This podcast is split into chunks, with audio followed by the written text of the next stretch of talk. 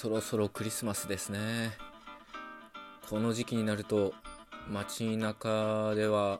クリスマスソングがまあ流れてたりするんでしょうけどなかなかね今年のクリスマスは出歩くっていうことができないからまあそういった雰囲気を味わうこともそんなにできないかもしれませんね。でもね未だにクリスマスソングは何でも聞いたらワクワクウキウキした気分になりますね。こういうのってやっぱり子供の時の思い出とか記憶とかイメージとかっていうのとうん関係してるのかなと考える滋賀15です。今日も滋賀15のツボやっていこうと思います。僕の中ではね特に映画の「ホームアローン」をすぐイメージしちゃうんですよ。クリスマスって。聞くとね。まあ映画見たことある方多いと思いますけどまあ娯楽映画エンタメ映画の最高峰の一つですよね、まあ、すごい楽しい映画だしあの映画の中のクリスマスのキラキラした感じというかワクワクした感じっていうのがすごい刷り込まれてるんですよね。なので僕の中ではねクリスマスっていうとどちらかというと、まあ、家族で過ごすっていうような、まあ、みんなで集まってワイワイするみたいな、まあ、イメージの方が強いんですよね。あんまり恋人と過ごす日っていうようなうーんまあ感じではないかなと思いますね。まあ過去にはね女の子とデートしたりしたこともありますけどクリスマスに。まあでもやっぱり家族で過ごすっていうようなイメージがきっとねその映画の影響もあるんでしょうけどまあそういったイメージの方が強いかなと思いますね。クリスマスにつきものなのは贈り物ですよね。まあプレゼントですよね。僕はプレゼントはするのもされるのも好きなんですよ。これは何もクリスマスに限ったことではないですけど送る相手がどういうのを喜んでくれるかなってまあ悩むのも含めてね楽しいことですよね。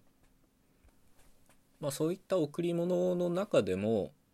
まあベタですけど僕は本の贈り物っていうのがまあ好きなんですよね。これもやっぱりするのもされるのも好きなんですよ。で今までにも何回か本は送ったこともあるしもらったこともございますそういった本の贈り物の中で最初にもらった本はこれクリスマスだったと思うんですよねで小学校の時にプレゼントとしてもらった本がヒエログリフ辞典っていうのがあってヒエログリフっていうのは、まあ、ご存知の方も多いと思いますけど聞いたことあるなって感じかもしれませんが古代エジプトで使われてたまあ、絵文字みたいなものですよね。で、その辞典をクリスマスにもらったんですよね。ほいで、僕は普段のトークでは、まあ、いつも聞いてくださってる方はご存知だと思うんですけど、言語学の話をよくしてるので、まあ、そんな小学校の時からヒエログリフっていう古代の文字に興味あったのかと、まあ、思われるかもしんないんですけど、ちょっと違ってですね、小学校の時はむしろ文字とか言語というよりは古代エジプト文明に興味があったんですよね。あとはマヤ文明とかねそういう古い遺跡にすごい興味があってでそのヒエログリフ辞典が欲しかったのもあくまでエジプト文明の一部として興味があったんですよね。でこのヒエログリフ辞典っていうのは見てるだけで楽しい時点で今でも時々見返して楽しんでるしまあ当時はね小学生の時には理解できなかったようなことも今の知識だと分かるようになってたりするのでどちらかというとね、まあ、小さい時は眺めて楽しんでるって感じだったんですけど、まあ、今は読めるようになってるっていうかね。まあ本のいいとこってそういうとこですよね。何回でも読み返せてその時々で感じ方が違ったり新しく学ぶことがあったりっていうことでまあこれもよく言われてることですけどそういった意味で本の贈り物っていいなとは思うんですよね。最も長く使ってもらえるプレゼントの一つなんじゃないかなと思います。でこのヒエログリフのねオリエンタルな感じっていうかねまあそういう古代エジプト文明の雰囲気とかすごい好きなんですよね。でこの本は最初にプレゼントとしてもらった本としても印象深いし、まあ、今でも読み返すぐらいですから相当思い入れはあるんですけど、まあ、他にもちょっとしたエピソードがあって中学の時に、まあ、どこの中学でも多分あると思うんですけど職場体験、まあ、職業体験とか言ったりするのかな、まあ、職場体験っていうのがあってあれは中学2年生の時だったと思うんですけど、まあ、そのまんまですよね。実際の職場にお邪魔して、まあ、手伝えるとか手伝ったりっていう体験をするってことですよね。で僕はね図書館に職場体験に行ったんですよ。でね図書館のね職場体験を希望する生徒が意外と多くて、まあ、小さな田舎町ですからね図書館一つしかなかったので隣町の図書館まで職場体験に行かなきゃいけなかったんですよね。まあ、本の貸し出しの手続きとか、返却された本を棚に返すとか、そういうお手伝いをしてたんですよね。まあ、それくらいだったら中学生でもできるし、